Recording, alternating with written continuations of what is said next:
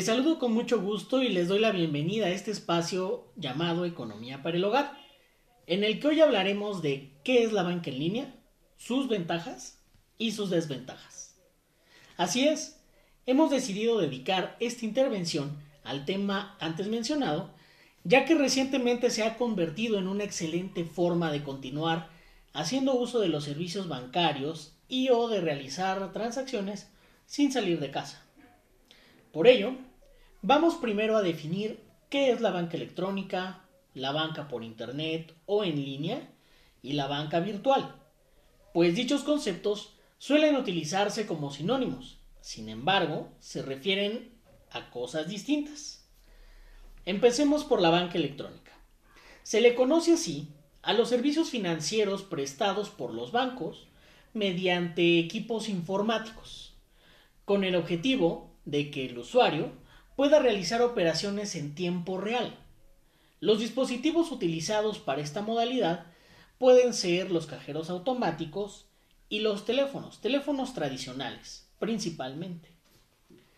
Luego tenemos la banca por Internet o en línea, y se refiere a aquellas herramientas que ofrecen las entidades financieras a sus clientes para realizar operaciones mediante dispositivos conectados a Internet, como puede ser una computadora personal, una laptop, una tablet o un teléfono inteligente. La banca virtual o sin presencia física son aquellos bancos que no cuentan con infraestructura y que prestan sus servicios bajo las modalidades de banca electrónica o en Internet como Albo, Bancaol, Broxel, Banco Sabadell o Bexi, por mencionar algunas. Estas modalidades de servicios financieros, como ya lo dijimos, son una alternativa para seguir realizando transacciones en medio de la contingencia sanitaria.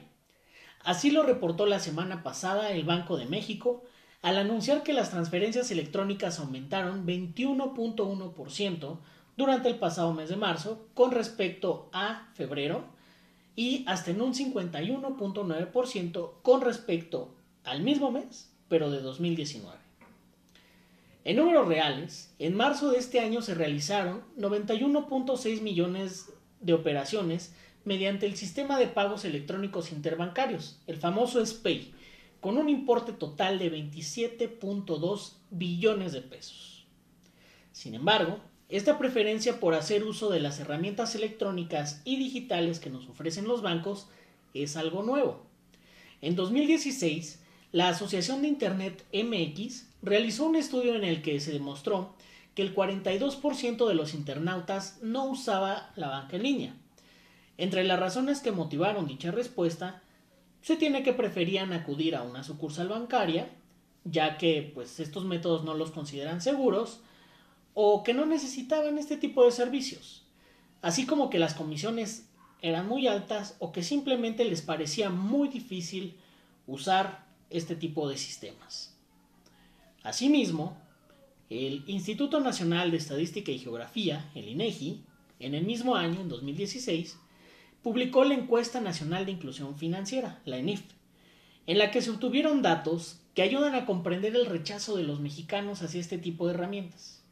De tal suerte se encontró que el 44% de la población, en aquel entonces hablamos de 33 millones, tenían una cuenta de débito, de los cuales solo el 16% hacía uso de la banca en línea. Quienes dijeron contar con una tarjeta, pero no hacían uso de la banca por Internet, justificaron su decisión en la desconfianza, el desconocimiento de cómo contratarlo y dado que pues, también consideraron que era un servicio muy difícil de usar.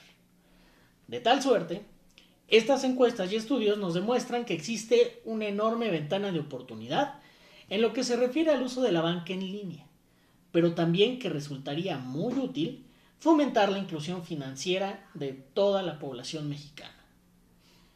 Como todo, este tipo de herramientas que nos proporcionan los bancos, las entidades financieras, tienen sus ventajas y sus desventajas, mismas que mencionaremos a continuación. Ventajas. Número 1. Permite realizar fácil y cómodamente cualquier tipo de operación desde una computadora o un teléfono inteligente. 2. menores costos en oficinas, empleados y en consecuencia menos comisiones bancarias. 3. Se ahorra al usuario tiempos y recursos para trasladarse a una sucursal. 4. Se puede acceder a los servicios prácticamente las 24 horas del día, los 365 días del año. 5. Mayor transparencia y menos letras chiquitas, ya que estas modalidades de servicios obligan a las instituciones financieras a ser mucho más transparentes y simples en sus términos y condiciones. Y 6. Favorecen una mayor captación de usuario. Desventajas. 1. Al proporcionar información personal y confidencial, si no eres precavido, corres el riesgo de ser víctima de fraude. 2.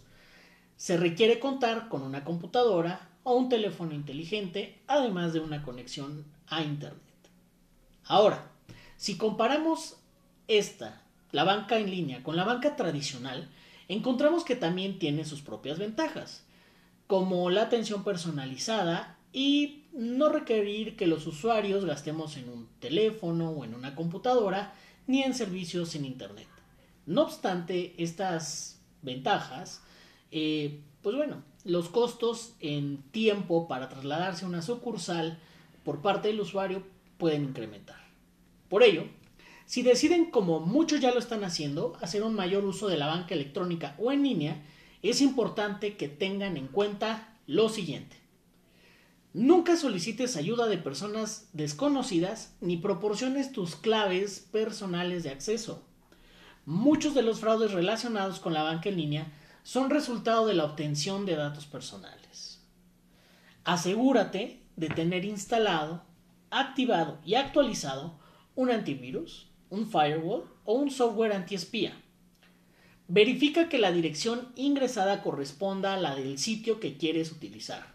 Una letra más, un número extraño, un carácter, pueden indicar que el sitio es peligroso. Descarga periódicamente las actualizaciones de seguridad de tu sistema operativo.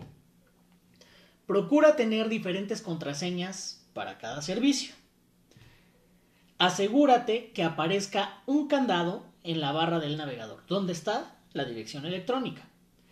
Revisa periódicamente tus cuentas registradas para hacer traspasos. Escribe directamente la dirección del sitio. No ingreses a través de enlaces que te llegan por correo electrónico o páginas poco confiables.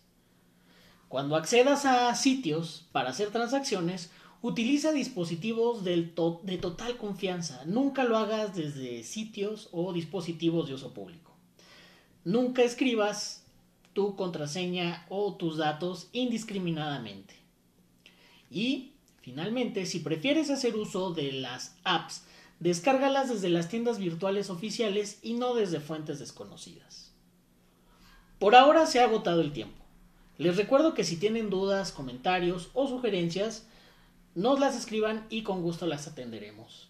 No olviden seguir al pendiente de las publicaciones del Partido Verde del Estado de México y del diputado Pepe Coutolenc, con contenidos que nos ayudarán a mantenernos bien informados y aprovechar al máximo el tiempo que permanezcamos en casa. Gracias por su atención, cuídense mucho y nos vemos hasta la próxima.